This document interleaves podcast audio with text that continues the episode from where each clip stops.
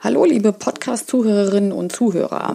Heute Episode Nummer 11 habe ich gesehen. Es ist ja doch schon ein bisschen was äh, passiert. Es geht heute um das Thema Webseite und Cookies. Ist ja auch ein spannendes Thema, was einfach nicht von der Bildfläche verschwindet, aber äh, das zeigt natürlich die absolute Brisanz dieser Thematik. Es gab ähm, zwei äh, doch sehr richtungsweisende Urteile. Das eine ist vom letzten Jahr, vom Oktober äh, 2019. Das ist vom EuGH und äh, im Mai diesen Jahres, also im Mai 2020, hat der BGH, also ein höchst deutsches Gericht, diese Aussage quasi äh, bestätigt. Ähm, für Datenschützer und Datenschützerinnen war das Urteil also nicht überraschend, weil im Prinzip konnte der BGH ja an der Stelle nicht aus. Was ist nur der Inhalt ähm, dieser beiden Urteile? Und zwar ist es ähm, folgendermaßen zu sehen, dass im Prinzip bei einem Besuch einer Webseite nur die Informationen, also nur die Cookies gespeichert werden dürfen, damit eine Webseite läuft. Alles, was darüber hinausgeht, benötigt man eine Einwilligung.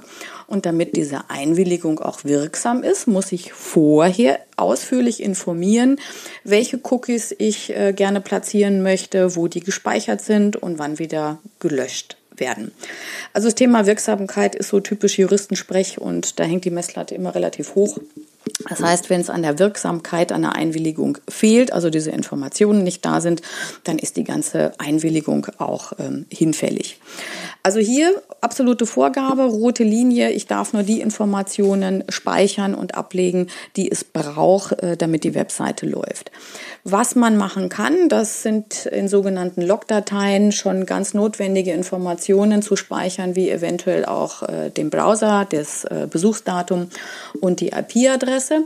Die darf ich dann aber nur verwenden, wenn zum Beispiel meine Webseite gekapert wird, um nachzuvollziehen, wer war das eventuell. Aber auch hier diese Information in den Logdateien darf ich nicht zur Analyse verwenden, sondern mache es, muss ich nach einer gewissen Zeit einfach in den Papierkorb werfen, ohne dass ich äh, sie verwendet und draufgeschaut habe. Dieses ähm, Urteil geht so, diese beiden Urteile gehen sogar noch so weit, dass wenn man IDs, also Identifier auf äh, Endgeräten platziert, also auf äh, Handys oder auf äh, PCs, äh, brauche ich auch vorher eine Einwilligung. Und das Gleiche gilt auch für Spracheinstellungen. Also wenn ich einen Default ähm, auf dem Endgerät setzen möchte, ob derjenige Besucher eher die deutsche Sprache oder die englische Sprache favorisiert, auch das darf ich nicht mehr machen ohne eine Einwilligung. Also Fazit aus dem, Ganzen ist, dass im Prinzip das Cookie-Marketing ist aus meiner Sicht eine Sackgasse.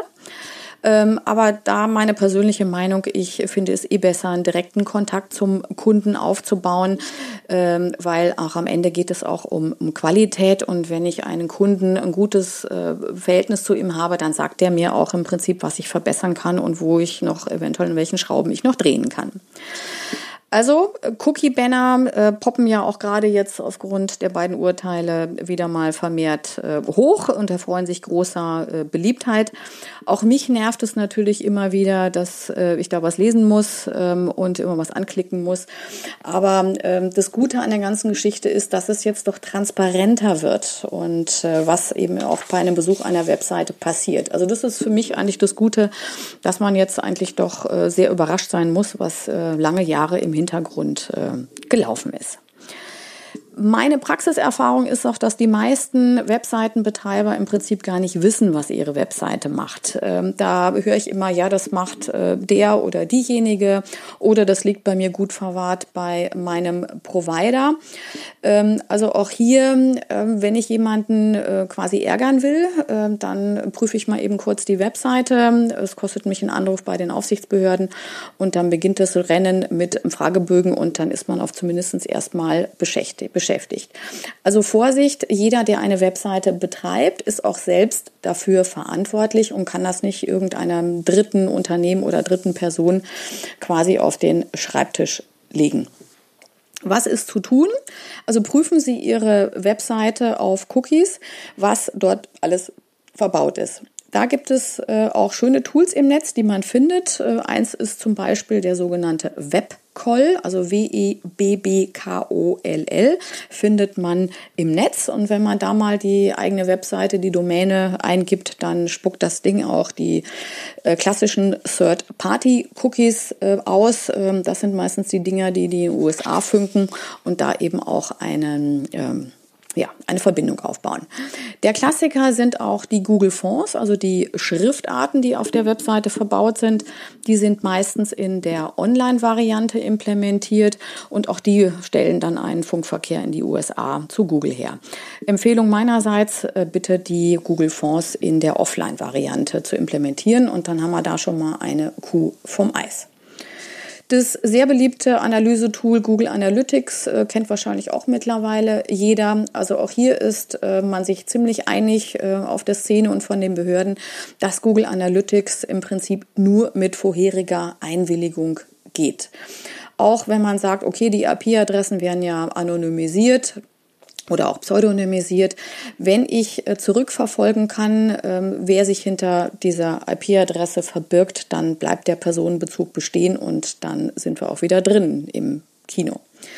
Ähm, auch hier Vorsicht Falle, Customer äh, Audience bei Facebook. Auch hier gilt das Gleiche, geht also im Prinzip auch nur mit vorheriger Einwilligung.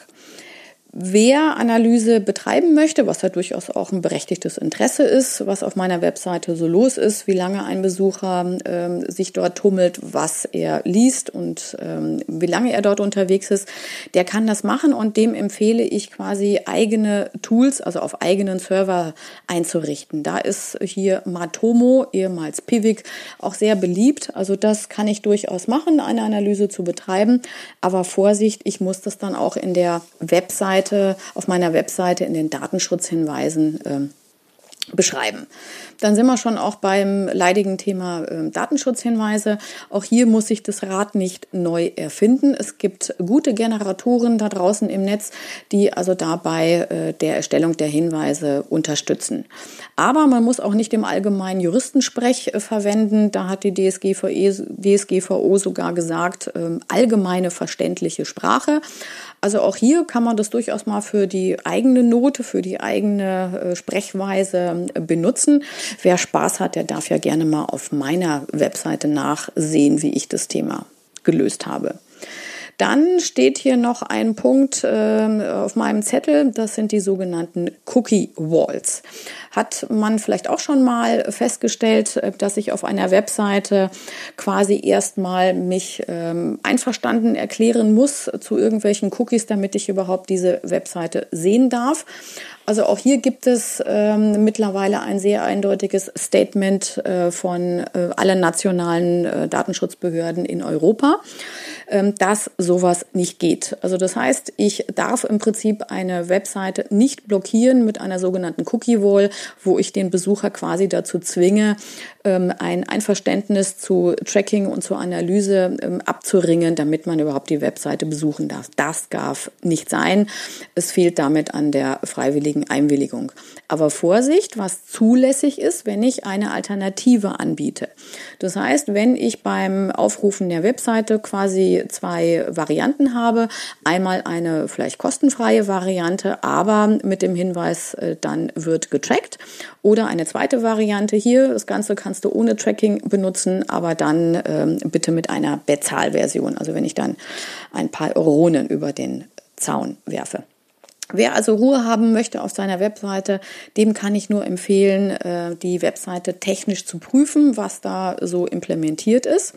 Und dann natürlich auch einen Blick in die Datenschutzhinweise zu werfen, ob das auch alles so passt. Ähm, wer vielleicht vor zwei Jahren äh, mal äh, Copy-Paste gemacht hat von einer anderen Seite, da würde ich wirklich mal empfehlen, einfach mal ähm, hinzuschauen, steht da auch alles in den Datenschutzhinweisen, was ich mache oder hat sich da mittlerweile etwas dazu gesellt.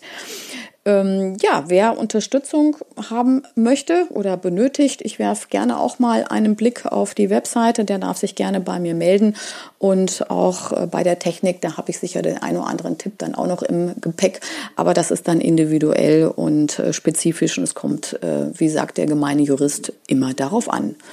Ja, danke fürs Zuhören und dann wünsche ich eine äh, schöne Zeit, einen schönen Tag und äh, dann bis demnächst Episode Nummer 11. Ciao, Servus.